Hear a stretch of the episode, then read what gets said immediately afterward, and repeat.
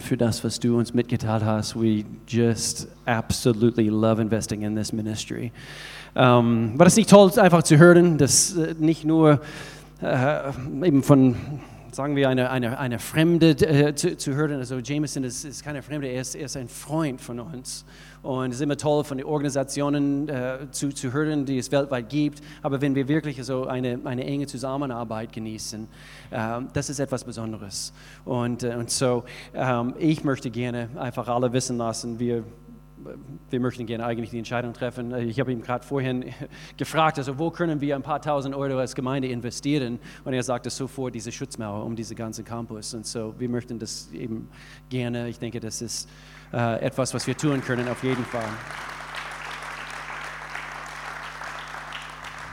Und das tun wir wirklich gerne. Ähm, toll auch eben die Bilder von diesem Team zu sehen. Und ich, ich denke, ihr würdet sofort zurückgehen. Also wenn ich jeder einzelne von, von euch fragen würde. Aber ihr dürft nicht gehen, weil ich muss zuerst gehen. Weil so es ich bin noch nie dort gewesen. Meine Güte. Wir, wir, wir feiern heute, heute ist Palmsonntag.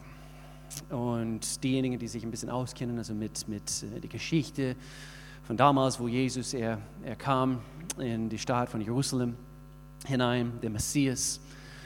Er wurde hoch, hochgepriesen an diesem Tag. Äh, wir befinden uns in dieser in diese Themenserie, es heißt Everything, eine Themenserie jetzt, jetzt gerade in dieser Osterzeit. Und in diesem Augenblick haben die Menschen ihn quasi groß gefeiert. Er ist alles, er ist der Messias, äh, der kommt in den Namen des Herrn. Und sie haben die Palmen, was sagt man, die Palmenblätter, Zweige, ja nicht Blätter, weil das sind riesige, große Blätter. Äh, und, und sie haben ihn angebetet. Ein paar Tage später, dieselbe Leute, sie haben ihn gekreuzigt. Er wurde hochgestellt, auf, auf ein Kreuz hing der Herr aller Herren und König aller Könige.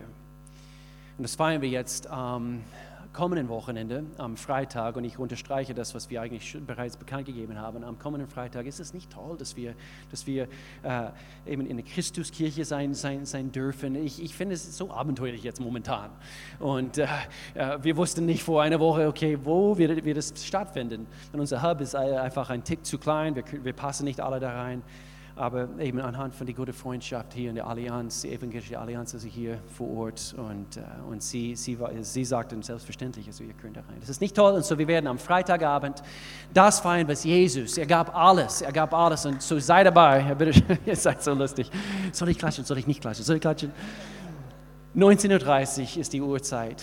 Äh, wenn, falls ihr nicht wisst, also wo die Christuskirche ist, die evangelische Kirche, also in Richtung Freibad hier in Lörrach, falls du nicht aus Lörrach kommst. Das ist in der von, von, von der Freibad. Und wir haben vor ein paar Wochen diese Serie durchgestartet mit der Aussage, Jesus war leidenschaftlich für uns. Und so wir wollen auch leidenschaftlich für ihn sein. Und das schreiben wir ganz groß über diese ganze Gemeinde. Wir sind leiden, wir haben eine Leidenschaft für Jesus und Jesus ist unsere Leidenschaften. Deswegen ist es Nummer eins, ganz oben auf unserer Liste von, von Kernwerte von dieser, von dieser Gemeinde. Wir, wir haben auch letzten Sonntag ein, ein Buch empfohlen, maßgeschnitten für diese Themenserie, von, also von, von einem Pastor namens Judah Smith. Judah Smith. Und er hat ein Buch geschrieben, Jesus ist. Jesus ist. Und dann, wir, wir, wir ergänzen das mit, also was ist er für dich? Und anhand von, von, von, von, von den Schriften, was kann er für uns sein. Und so, das kann ich einfach nur höchst empfehlen. Es ist erhältlich bei uns hier in Lörrach, äh, äh, oberhalb von uns, also in unser Connect Center oben. Und äh, ihr könnt vorbeigehen, ihr könnt das Buch erwerben. Jesus Christus war, Jesus ist und Jesus wird immer alles sein. Er wird immer everything sein. Und Paulus hat geschrieben in Kolosserbrief Kapitel 2, das haben wir ein paar Mal gelesen, dabei ist es doch Christus, in dem die ganze Fülle, er war alles, in dem die ganze Fülle von Gottes Wesen, der Gottmensch, Jesus, Gott wurde Mensch, von Gottes Wesen in leiblicher Gestalt wohnt. Und wir haben letzten, letzten Sonntag gesagt, überall wo Jesus hin, hingegangen ist. Überall, wo er hinging, er, er hat über Themen gelehrt, die Menschen wurden fasziniert von, von dieser Lehre, was er gebracht hat. Also keiner sonst ist gekommen mit so einer kontroverse Lehre und, und er, er hat behauptet, dass er der Messias ist, dass er, dass er der, der König aller Könige ist, dass er, von, äh, dass er der Menschensohn ist. Und es waren Skeptiker dabei, sie, sie, wollten, sie wollten provozieren. Wir, wir, wir haben letzten Sonntag davon gehabt, dass er, er hat natürlich einige kontroverse Dinge gesagt und es hat manchen Menschen nicht gepasst. Aber ich denke, Gott selbst, er wollte die Herzen von den Menschen prüfen. Und er prüft unsere Herzen immer noch heute, an diesem Tag. Heute sitzen wir hier zusammen und ich denke, er prüft Herzen. Und er will wissen, was in uns vorgeht. Also öffnen wir unsere Herzen diesen König aller Könige. Ist er oder kann er für dich tatsächlich unser König sein, unser Gott sein?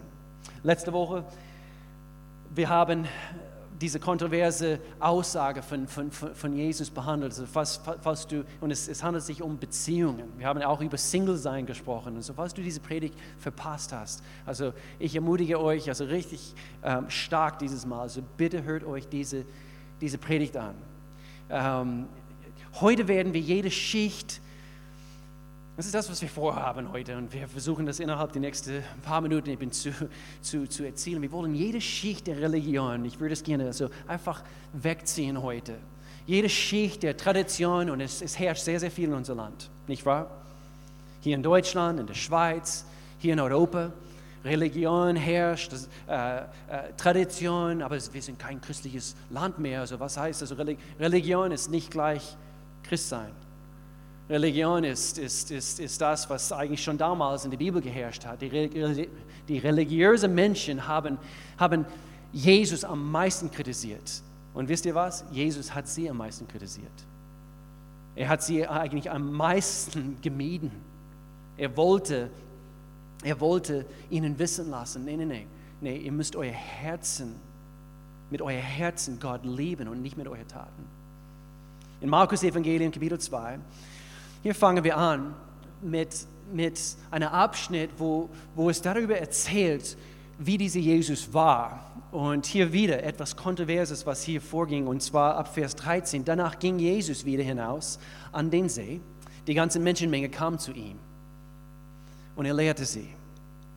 Als er weiterging und am Zollhaus vorbeikam, sah er dort Levi so, das ist das Zollhaus. Es wäre, als ob wir hier an der Grenze von der Schweiz also, äh, gehen würden und, und, äh, oder ähnlich, also eben, wo, wo, wo äh, diesen Zollgebühren quasi oder, oder, oder die Steuer bezahlt werden müssten. Und so dort saß Levi, den Sohn des Alpheus. Jesus sagte zu ihm, folge mir nach. Wir müssen verstehen, die Zolleinnahmen, das, das waren die dubiosesten von Menschen zu dieser Zeit. Und sie waren äh, dafür bekannt, dass sie, dass, sie, dass sie Menschen belogen haben, dass sie von Menschen gestohlen haben. Und so, das war, das, das war ein, ein, ein Sünder in den Augen von den Menschen. Und er, er sagt, folge mir nach, diesen Jesus, Sohn Gottes.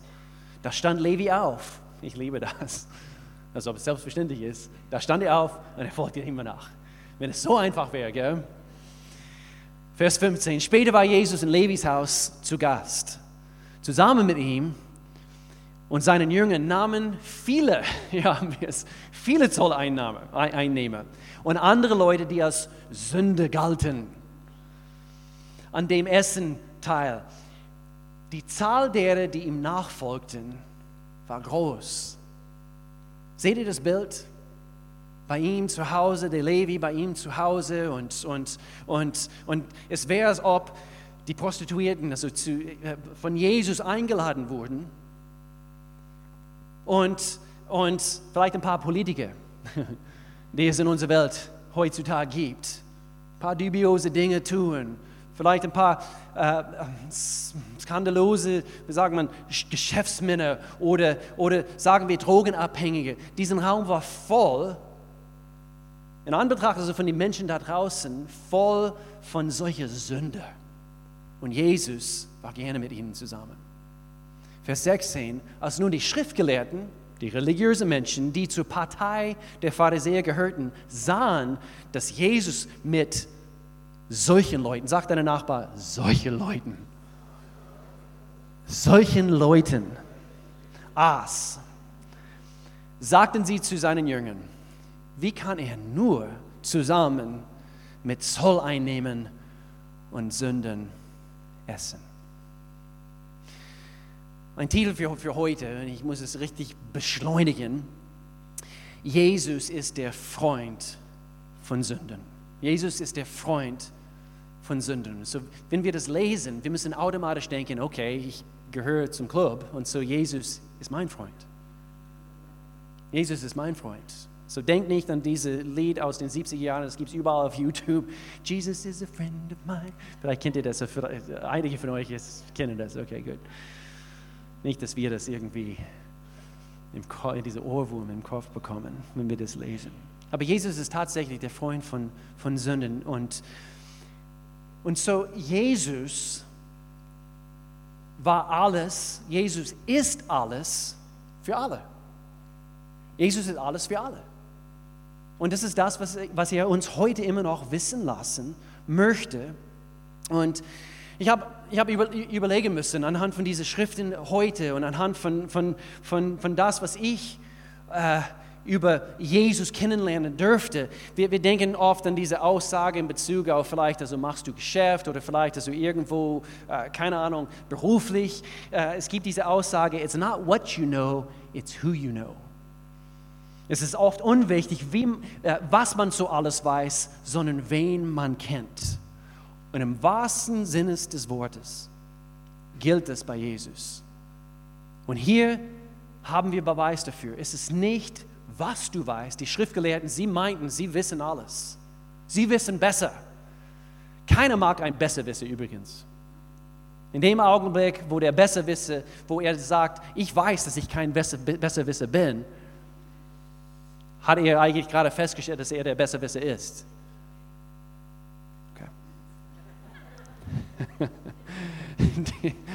Diese Botschaft ist heute für alle. Ob, ob du dich heute, und, und, und, und heute ist, ist wirklich vielleicht eine, eine Zeit, in Bezug, wenn, wenn wir das hören, Jesus ist der Freund von Sünden.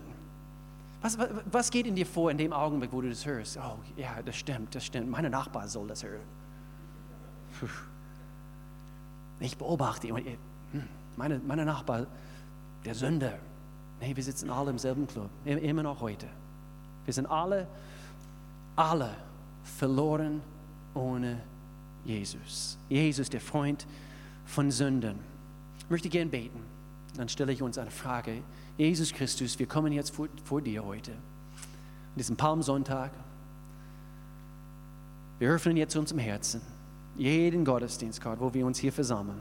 Wir möchten gerne unser Herzen öffnen und erneut von dir was hören.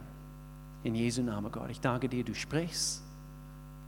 Du bist nicht stumm, du bist nicht taub, du hörst unsere Gebete, du weißt, was in uns vorgeht, du bist nicht blind, du, du, du siehst uns, du siehst unsere Situation, du bist ein lebendiger Gott und sprich du, lebendiger Gott, heute zu uns in Jesu Namen.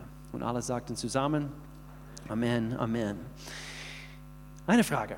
Wer hier hat als Kind immer nur brav gelebt? Ich wusste, dass die Clarisse hier auf der ersten Reihe, die erste, ja, die den Hand streckt. Ich musste, ich musste an ein paar Menschen denken heute und ich, ich nenne keine, keine, keine Namen, aber ich denke an Gloria, meine, meine Schwiegermama. Ich sehe meine Schwiegermama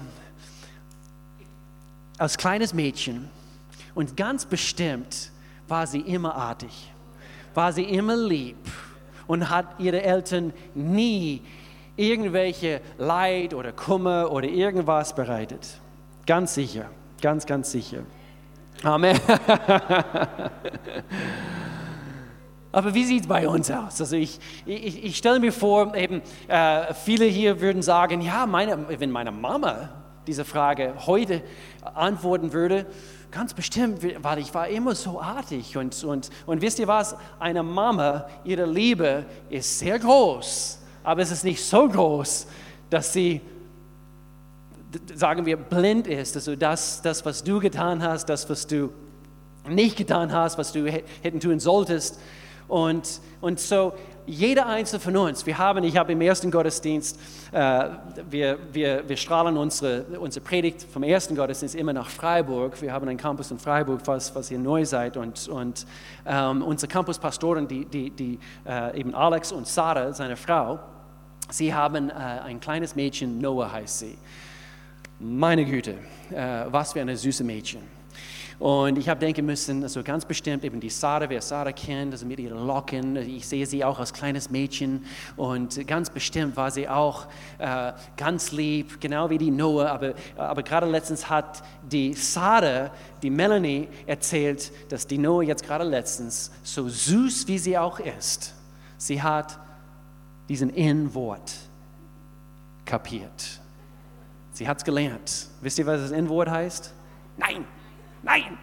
Und so süß wie sie auch ist, das hat sie gelernt. Und jetzt in letzter Zeit, sie, sie übt es ein bisschen, sie, sie probiert es aus in manchen Situationen. Worauf möchte ich hin? Wir sind alle, sagen wir so, wir sind alle sündhaft von Natur aus. Lass uns ehrlich sein. Manche sitzen hier heute und vielleicht ist es, ist es, ist es nicht so süß wie ein, ein Nein was du letztens gesagt hast. Vielleicht hast du richtig etwas Krasses gemacht. Sagen wir etwas, etwas Schreckliches getan. Vielleicht vor zehn Jahren hast du etwas Schreckliches getan. Wir müssen erkennen, dass wir alle in, in dieselbe Situation stecken. Und David hat es hier geschildert im Psalmgebiet 40 und ich benutze das eben als ein Fundament für ein paar Punkte, die wir heute anschauen werden. Und er sagt hier, voll Zuversicht hoffte ich auf den Herrn und er wandte sich mir zu. Sehr wichtig, notiert euch das. Also falls du, falls du mitschreibst, schreib, schreib es auf. Er wandte sich mir zu. Falls du nicht mitschreibst, schreib es auf. Er wandte sich mir zu und er hörte meinen Hilfeschrei. Ich war in eine verzweifelte Lage geraten, wie jemand, der bis zum Hals in eine Grube voll Schlamm und Kot steckt. Kein schönes Bild. Aber er hat mich, Gott sei Dank, herausgezogen. Er hat mich herausgezogen und auf festen Boden gestellt. Wer freut sich, dass du heute auf festem Boden stehst? Jetzt haben meine Füße wieder sicheren Halt. Er gab mir, Vers 4, ein neues Lied in meinem Mund, einen Lobgesang für unseren Gott. Das werden viele Leute hören. Sie werden den Herrn wieder achten. Anhand von was? Anhand von deinem Lied, was hervorgeht von deinem Leben weil du steckte in diese Grube. Und doch Gott hat dich gesehen, er hat dich herausgeholt, du hast deine Situation erkannt. Und jetzt hat er dir ein neues Lied gegeben. Und sie werden ihm achten anhand von deinem Zeugnis, anhand von das, was, was Gott in dein Leben getan hat. Und sie werden ihm ganz neu vertrauen. Als ich, ich schätze so 15 Jahre alt war, euer Pastor hat geraucht. Jawohl. Marlboro. Ich war der Marlboro Man. Und ich habe Menthol, Menthol-Zigaretten geraucht. Ich war ganz rebellisch. Ich habe bestimmt vier bis fünf Zigaretten pro Woche geraucht. Jawohl. Ich wurde mitgezogen, ich wurde gezogen von, eben von meiner Kollegin und, und, und, und und ich war so extrem, ich habe eben vier bis fünf Zigaretten in der Woche geraucht. Und, und ich kam nach Hause an einem Tag X vom Fitnessstudio, lustigerweise, vom Fitnessstudio und ich habe ein Handtuch in der Hand gehabt. Ich dachte, keine ist zu Hause und ich habe die Zigarettenpackung in meiner Hand gehabt. Und ich dachte, keine ist zu Hause. Ich gehe rein ins Wohnzimmer durch die Garage und da steht meine Mama da und ganz schnell verdeckt mit meinem Handtuch. Jugendliche, wir sind so schlau, gell? Und wisst ihr was? In dem Augenblick gehe ich auf meine Mama zu, ganz, ganz gechillt. Also ich habe sie umarmt und sie ein, ein Küsschen gegeben. Und wisst ihr was? Sie hat es bestimmt gerochen. Lass uns ehrlich sein. Aber ich, ich dachte, ich bin so klug mit 15 oder, oder 16. Und dann, ich begrüßte meine Mama, ich drehte mich um, ich laufe weg und etwas fällt auf den Boden. Sie guckt hin, sie schaut mich an, sie schaut auf den Boden und ich war so schnell. Ich habe gemeint, sie hat sicherlich nicht gesehen, was sie hat. Sie hat nichts gesagt. Sie hat gar nichts gesagt. Und so in dem Augenblick, ich lief weg und bis heute hat sie immer, immer noch nichts gesagt. Wahre Geschichte, wahre Geschichte. Aber wisst ihr was? Wisst ihr was? Sie, sie hat es gesehen. Sie hat es gesehen. Also ich weiß, dass ich weiß, dass ich weiß, weil ich heute selber Papa bin und, und ich weiß, wie wir manchmal in unserer Jugendalter so denken. Sie hat es nicht gesehen. Manchmal wir gehen so um mit unserem Gott. Wir meinen, er sieht es nicht. Er sieht es nicht. Aber wisst ihr was? Wir sind, wir sind von Natur aus verdorben. Ich, ich versuche euch aufzubauen heute in diesem Gottesdienst. Wir sind von Natur aus, wir sind alle, wir sitzen alle im selben Boot, wir sind sündhaft, wir sind Sünder. Wir haben alle den, den, den, den Ziel verfehlt. Und das ist das, was eigentlich Sünde heißt im Urtext.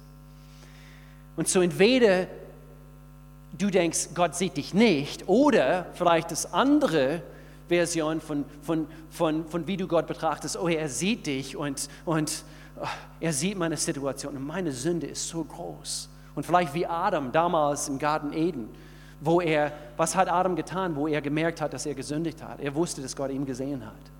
Was hat er getan? Er hat sich versteckt. Und so, die eine Reaktion ist, ist schlecht, diese Reaktion ist auch schlecht. Unsere Sünde sollte uns dazu führen, dass wir nicht weg von Gott laufen, sondern dass wir zu ihm hinlaufen. Jesus ist der Freund von Sünden.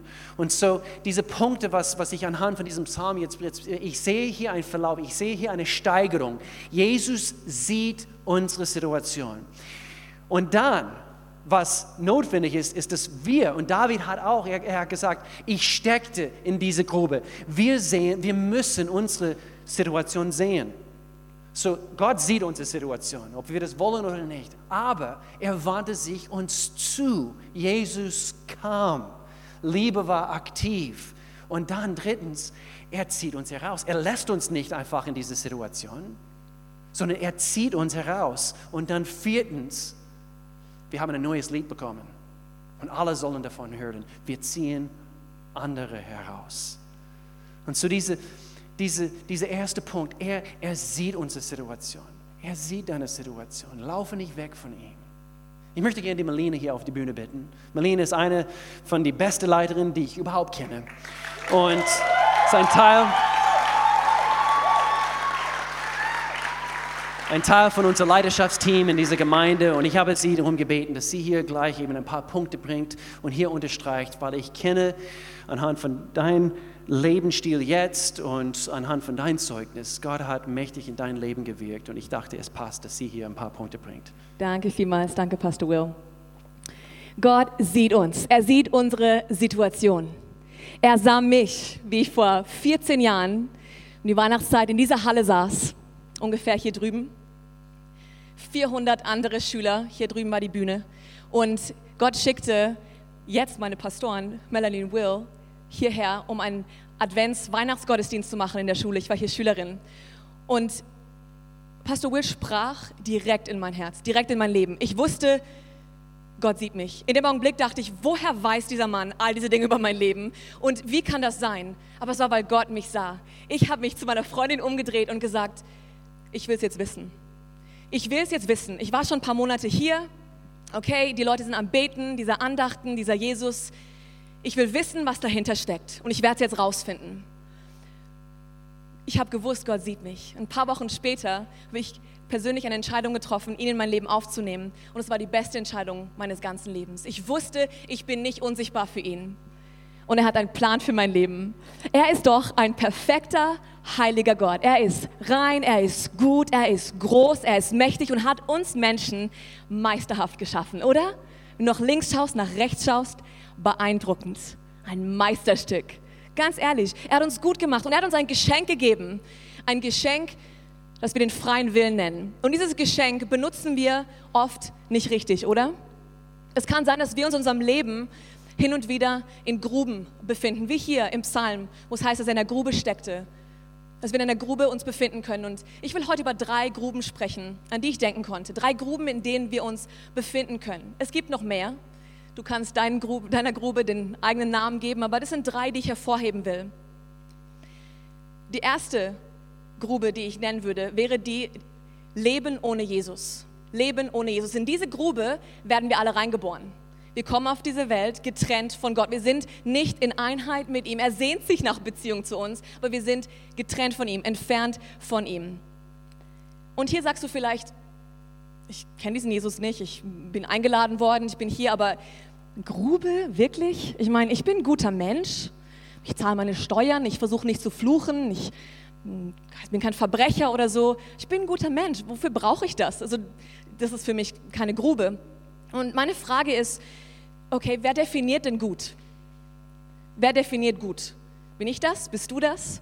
Und dann auch im Vergleich zu wem? Besser als der neben dir oder schlechter als der neben dir? Wer definiert das? Ich glaube, nur einer, der komplett und vollkommen gut ist, darf definieren, was gut ist, oder? Und Gott hat ganz klar definiert, ähm, dass wir nicht gut sind, weil wir getrennt waren von ihm. Er wünschte sich anders, deswegen hat er auch eine Lösung gesandt. Aber wir müssen erkennen, ein guter Mensch, das reicht nicht aus.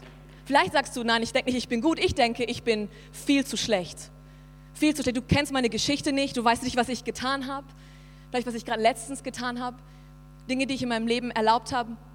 Da gibt es keine Hoffnung. Meine Sünde ist zu groß und ich komme da nicht mehr raus. Ich bin ein zu schlechter Mensch. Die Bibel ist ganz klar ähm, über dieses Thema. In Römer Kapitel 3, Vers 23 heißt es, denn alle Menschen haben gesündigt und das Leben in der Herrlichkeit Gottes verloren. Wir waren geschaffen eigentlich für Herrlichkeit, aber wir haben sie verloren, diese Herrlichkeit. Alle ob du dich für gut erachtest oder für zu schlecht. Wir alle stehen gleich vor Gott. Und es gibt nur eine Möglichkeit, da rauszukommen. Es gibt nur einen Weg, unsere, unsere Situation korrekt zu sehen. Sie richtig zu sehen. Und das ist durch das Kreuz von Jesus Christus. Wir stehen kurz vor Ostern, wir feiern Ostern, das vollbrachte Werk. Jesus kam auf diese Erde, er hat für uns stellvertretend gelebt. Alle Strafe wurde auf ihn gelegt, die eigentlich ich bekommen sollte. Er ist in die Hölle gegangen und wieder auferstanden, weil er gut war weil er perfekt und rein war. Und jetzt lebt er und wir dürfen unser Vertrauen auf ihn setzen. Das ist, was wir an Ostern feiern. Und nur so können wir vor Gott bestehen. In Römer 3, Vers 22, ein Vers vorher, heißt es, wir werden von Gott gerecht gesprochen. Wie? Indem wir an Jesus Christus glauben. Dadurch können alle ohne Unterschied gerettet werden. Alle. Es gibt also einen Weg aus dieser Grube raus, aus dieser Trennung von Gott. Er sehnt sich nach dir. Er hat dich geschaffen für innige Beziehungen mit ihm. Es ist die beste Entscheidung, die man je treffen kann im Leben. Wenn ich zurückdenke, jetzt 14 Jahre zurück, ich will nicht einen Moment zurück. Ich bin so dankbar, dass ich ihn kenne, endlich diesen Frieden zu haben, endlich mit meinem Schöpfer vereint. Frieden im Herzen. Ich weiß, er kennt mich, ich weiß, er sieht mich und ich weiß, er liebt mich. Wir wollen dir, falls du diese Entscheidung noch nie getroffen hast, heute am Ende dieses Gottesdienstes die Möglichkeit bieten, diese Entscheidung zu treffen. Und ich sage dir, es ist die beste Entscheidung überhaupt. Die zweite Grube, die ich sehen könnte, wäre zum Beispiel Leben ohne die Kraft Jesu. Du hast Ja gesagt zu Jesus, du bist Christ, du sagst Ja, ich bin ein Kind Gottes, aber es gibt Bereiche in deinem Leben, die ihm noch nicht gehören. Du hast sie ihm noch nicht abgegeben. Vielleicht bewusste Dinge, die du tust, die schlecht sind. Bewusste Sünde. Vielleicht ist es ein Bereich, der dich wie gefangen hält und du kommst da einfach nicht raus. Du kommst einfach nicht raus. Und ich will dir eins sagen. Es ist wie mit der Frau, die im Ehebruch ertappt wurde. Jesus war so gnädig, oder? Sie wurde vor ihn gezerrt, vor seine Füße und sagt, sie muss verurteilt werden. Und was sagt er zu ihr? Ich verurteile dich nicht, aber geh und verlasse dein Leben der Sünde. Du kannst da rauskommen. Wenn du ein Kind Gottes bist, dann bist du vor Gott gerecht gesprochen. Bring es vor ihn, egal was es ist. Egal welcher Bereich es in deinem Leben ist. Bring ihn vor ihn und hol dir Hilfe. Wenn ich Menschen das sagen höre, dass sie Hilfe brauchen, habe ich so einen Respekt vor ihnen, weil ich denke, es ist wirklich eine der reifsten Aussagen, die ein Mensch treffen kann. Ich brauche Hilfe. Vielleicht sollten wir das gemeinsam kurz sagen, oder wie wäre es? Ich brauche Hilfe. Ja, das ist befreiend. Wir alle brauchen Hilfe, okay? Wir sollen uns diese Hilfe auch holen. Es ist so wichtig, keine Schande dabei. Vielleicht ist das aber nicht deine Grube. Vielleicht ist deine Grube hier das dritte, ein Leben in Selbstgerechtigkeit. Du bist schon Christ, lebst schon, vielleicht schon Jahre mit Jesus, hast die Bibel schon teilweise auswendig gelernt, hast für deine Sicht nicht mehr so große Sünden, wie wir das manchmal sehen. Für Gott ist alles gleich, aber wir diese großen Sünden. Und du wiegst dich so ein bisschen in falscher Sicherheit und bist so ein bisschen erhaben, vergleichst dich mit anderen. Und ich sage nicht, dass du dahin wolltest, aber irgendwie bist du dahin gekommen. Und bist irgendwie auch bitter oder ungnädig mit anderen Menschen. In Christus gibt es keine Verdammnis mehr. Wenn wir in Christus sind, sind wir frei vom Urteil. Und sündigen wir noch? Ja, ja, leider. Aber wir können es vor ihn bringen. Und ich weiß, ich habe keinerlei Recht oder Möglichkeit in meinem Leben, mich irgendwie erhaben zu fühlen. Egal wie lange ich mit Jesus lebe, ich kenne meine Unzulänglichkeit sehr gut. Jeder falsche Gedanke, ein stolzes Herz, liebloses Wort, oder? Unehrlich sein, all diese Dinge, ich weiß diese Dinge. Und ich glaube, dass wir niemals zu dem Punkt kommen dürfen, auf andere schon in die Grube und sagen, oh Mann, oh Mann, Mann, oh Mann, der sitzt aber so richtig im Dreck. Wie kann ich nicht barmherzig sein, wenn ich weiß, woher ich komme, aus welchem Schlamm ich rausgezogen wurde, oder? Deswegen sollten wir als Christen die barmherzigsten Menschen aller Zeiten sein. Die barmherzigsten aller Zeiten. Ich brauche täglich die Vergebung meines Retters. Und ich will nichts in meinem Leben erlauben, keine klitzekleinigkeit, kein Gedanke, der Distanz bringt zwischen ihm und mir. Aber es reicht nicht aus, dass er meine Situation sieht und ich jetzt meine Situation erkenne. Okay, ich sitze im Schlamm, im Dreck, ich erkenne das. Ich muss auch erkennen, dass es einen Ausweg gibt. Und ich bin hier, um uns Hoffnung zu bringen. Es gibt einen Ausweg. Und die Sache ist die, mit dem Christsein wir können uns nicht selber aus der Grube rausholen. Du kannst nicht so gut klettern, dass du da rauskommst. Es gibt nur einen Weg da raus. Und es ist Punkt 3 hier. Er zieht uns heraus. Er griff nach unten. Im Psalm 113, Verse 5 bis 8 heißt es, Wer ist wie der Herr, unser Gott, der in der Höhe thront, der herabblickt auf alles, was im Himmel und auf Erden ist. Den Geringen, der im Staub liegt, richtet er auf den Armen holt er heraus aus dem Schmutz. Er lässt ihn bei den Herrschenden sitzen, gibt ihm einen Ehrenplatz bei den Vornehmen seines Volkes. Gute Verse. Jesaja 57, Vers 15. Ich, der Hohe und Erhabene, der ewige und heilige Gott, wohne in der Höhe im Heiligtum. Doch ich wohne auch bei denen, die traurig und bedrückt sind. Ich gebe ihnen neuen Mut und erfülle sie wieder mit Hoffnung. Wir haben einen guten Gott. Er sieht uns in dieser Grube, er will uns rausholen. Jesus kommt in die Grube rein. Er ist nicht ein Gott, der da oben steht und runter guckt und mir ein himmlisches Seil zuwirft und sagt, hier, okay, fang mal. Ja, du schaffst das, komm raus da. Nein, er kommt direkt in den Dreck, in den Schlamm. Er kommt direkt in den Kot rein und kommt zu mir, um mich rauszuholen. Weil er weiß, ich werde es nicht rausschaffen. Ich kann nicht gut genug sein. Er kommt in meine Grube rein. Und er will etwas Wunderschönes aus meinem Leben machen. Aus deinem Leben machen. Vielleicht ist dein Leben jetzt gerade nicht wunderschön. Er hat wunderbare Pläne für dich. Und ich war am Donnerstag mit unseren Fundamentlern zusammen. Fundament, wo immer Sie sehen, ihr, ihr. Ähm, die machen bei uns einen, einen, einen Jahreskurs. Ich liebe es. Und wir haben über ein Phänomen gesprochen, was ich entdeckt habe in der Natur. Und zwar heißt es Death Valley, das Tal des Todes. In Kalifornien ähm, ist es der heißeste und trockenste Ort der ganzen USA. Ihr könnt es hier sehen. Trocken, Wüste, kein Leben, es ist tot, deswegen heißt es Death Valley. Bis 2004 etwas passiert ist. 2004 im Winter gab es dreimal so viel Regen wie normal. Und das ist dann wieder elf Jahre später erst passiert, 2015, dass sowohl in 2005 als auch in 2016 ein Phänomen aufgetreten ist, was man den Superbloom nennt. Superbloom. Und das ist passiert. Death Valley wurde lebendig. Überall kamen diese Wildblumen auf. Aus diesem trockenen, harten, steinigen Boden kam Leben hervor. Und einer hat darüber ähm, geschrieben, er sagte, das ist der Beweis dafür, dass Death Valley nicht tot ist. Es schläft nur. Direkt unter der Oberfläche sind Samen der Möglichkeit, die auf die richtigen Bedingungen warten, um herauszukommen. Und wenn die Bedingungen richtig sind, ist bei organischen Systemen Leben unvermeidbar. Unvermeidbar. Vielleicht siehst du dein Leben jetzt gerade und du siehst diese Wüstenlandschaft. Es ist trocken, du wünschst dir so viel mehr, aber du hast keine Hoffnung. Ich will dir eins sagen, Leben ist unvermeidbar. Da ist Same der Möglichkeit direkt in deinem Leben. Und Gott möchte es begießen. Und er möchte, dass dort ein Blumenteppich entsteht in deinem Leben. Es gibt bei Gott keine hoffnungslosen Fälle. Es gibt keine Grube, in die er nicht reinsteigt. Keine Grube, egal wie deine Grube aussieht. Meine Frage ist, willst du raus? Willst du aus deiner Grube raus, egal wie sie heißt, egal wie sie aussieht? Willst du raus? Willst du die Grube verlassen? Auf festen Boden gestellt, wenn das dein Leben aussieht wie dieser Blumenteppich. Ich wünsche mir so ein Leben. Willst du raus? Vielleicht hast du, hast du Angst, die Ungewissheit, was passiert mit mir? Vielleicht Angst zu versagen. Ah, ich schaff's eh nicht. Vielleicht ist es dir bequem geworden in dieser Grube. Du hast dich sehr damit jetzt irgendwie abgefunden. Du kennst den Gestank in dieser Grube, jede Ecke dieser Grube. Du kennst dich, den Dreck an dir.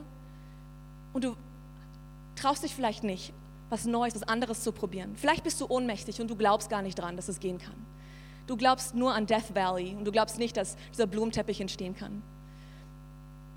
Es ist Gottes Geist, der das in uns bewirkt. Es ist dieselbe Kraft, die Jesus von den Toten hat auferstehen lassen, die jetzt in dir und in mir lebt, wenn wir Ja gesagt haben zu Jesus. Es ist nicht meine Kraft, es ist seine Kraft.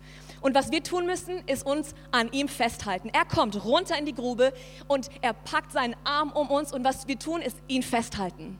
Und er wird uns aus der Grube rausbringen, er wird auf festen Boden stellen, unser Leben schön machen. Und er möchte unser Leben anziehend machen, dass sogar andere schauen und denken, wow, das ist ein Leben, erzähl mir mehr. Und du kannst ihnen von deinem Jesus erzählen, der dich rausgeholt hat. Er hat so viel mehr noch für uns. Es darf nicht bei uns aufhören. Und wisst ihr, wenn ich der Feind wäre, würde ich eine Sache probieren. Uns davor abzuhalten, zu glauben, dass das möglich ist.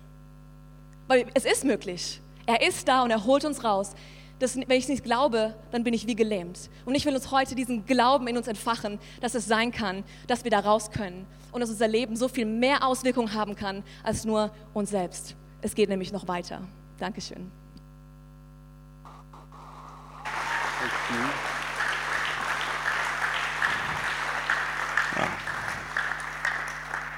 Danke, Marlene. Ich wusste vor ein paar Tagen in meiner Vorbereitung, ja, diese junge Dame muss, muss etwas erzählen. Und dann, wir haben uns hingesetzt und sie erzählte mir, was sie erzählen wollte. Und habe ich denken müssen, Heiliger Geist, du bist genial. Also es, es hat einfach so wunderbar gepasst. Und da ist Leben in dir. Das Leben in uns, in jeder einzelnen von uns. Aber vielleicht steckt es irgendwo äh, noch nicht angezapft, noch nicht. Äh, vielleicht bist du irgendwo unsicher in deiner Beziehung zu Gott. Vielleicht, vielleicht weißt du nicht mal, dass er dich liebt und, und, und, und dafür beten wir Woche für Woche als Gemeinde, dass Menschen wirklich diese Offenbarung bekommen, dass, dass sie wirklich im Herzen wissen, Gott liebt mich, er hat einen Plan für mein Leben. Und Christen hier, lass uns nie davon müde werden, von diesen Wahrheiten äh, zu, zu hören. vielleicht denkt man heute, ja, super, ich bin aus der Grube herausgezogen worden. Jawohl. Aber ich brauche etwas mehr Fleisch. Lass uns nie davon müde werden, von diesen einfachen Wahrheiten. Und lass uns davon singen. Dass wir wirklich, wirklich im Herzen täglich ein neues Lied haben. Mein Retter mein Gott, oh, ich liebe dich, Gott. Ich liebe dich. Wenn du das nicht heute sagen kannst vom ganzen Herzen, wir laden dich ein, Entscheidungen zu treffen, ihm ein Stück näher zu treten. Dieser letzte Punkt, und ich fasse hier alles, alles zusammen. Er sieht unsere Situation, wir müssen unsere Situation sehen, sonst eben können Punkt 3 und Punkt 4 nicht, nicht stattfinden. Wir müssen unsere Situation sehen und dann zieht er uns heraus. Aber wisst ihr was? In dem Augenblick, mit unserem neuen Lied, mit, mit das, was er in unserem Leben getan hat, wir dürfen davon zeugen. Wir dürfen davon äh, ähm, erzählen und, und, und wir dürfen anderen herausziehen mit Gott seine Hilfe. Und das ist unsere Aufgabe als Gemeinde. Wir dürfen es nie vergessen. Wir dürfen es nie vergessen. Oster, Ostern jetzt heute in einer Woche, was, was was wir an diesem Sonntag feiern, ist etwas, was, was diese Welt wissen muss. Jesus Christus ist für uns gestorben. Das, das, davon singen wir und wir, unser Fokus wird darauf sein. Wir fangen jetzt diese Karwoche an. Osterferien haben begonnen. Jugendliche, ihr freut euch.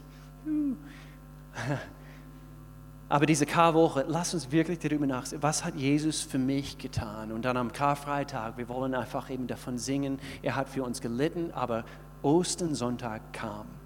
Und wisst ihr was? Statistisch bewiesen, zu Ostern und zu Weihnachten sind die meisten Menschen offen für eine Einladung, in die Kirche zu gehen. Hier zu uns zum Beispiel in, in, in unsere Gemeinde. Es hängen überall jetzt Plakate hier in dieser Stadt. Vielleicht habt ihr, ihr sie gesehen, also schon heute Morgen hier in Lörrach. Und äh, diese Kreuz gleich Liebe und, und eben unsere Ostergottesdienste. Wir sollen das ausleben. Wir sollen andere herausziehen. Ich habe ein Zitat wieder von Brian Houston. Er packt mich also letzte Zeit einfach mit ein paar Aussagen. Er sagte, viele Christen leben nur gerettet. Jesus inspiriert uns dazu, berufen zu leben. Lass, lass uns einen Unterschied machen. Lass diese, diese, diesen Schatz, was, was er in irdische Gefäße gelegt hat, nicht einfach für uns behalten Lass uns hin, lass uns berufen leben, äh, leben. Komm zu Next Steps, jetzt gleich nach diesem Gottesdienst. In ein paar Minuten werden wir uns diesen Kurs durchführen. Entdecke dein Potenzial. Gott hat uns alle Gaben gegeben. Und lass uns wirklich in diesen Gaben äh, oder diesen Gaben wirklich ausleben zu seiner Erde in Jesu Namen. Gott hat, hat, uns erlöst, er hat uns berufen. Ich möchte gerne schließen mit diesem Vers. Diese Verse haben uns gepackt, oder haben, sorry, haben mich gepackt, diese letzte Woche in meiner Vorbereitung. Verse, die wir alle gut kennen, habe ich mit, mit, mit, mit, mit, mit Karfreitag vor uns. Wir schauen hier, was der Prophet, was Jesaja geschrieben hat. Er hat gesagt, er wurde verachtet. Er spricht hier von Jesus. Von allen gemieden von Krankheiten, Schmerzen war er gezeichnet. Man konnte seinen Anblick kaum ertragen. Warum? Weil er, er wurde so brutal für uns geschlagen. Wir wollten nichts von ihm wissen. Ja, wir haben ihn sogar verachtet.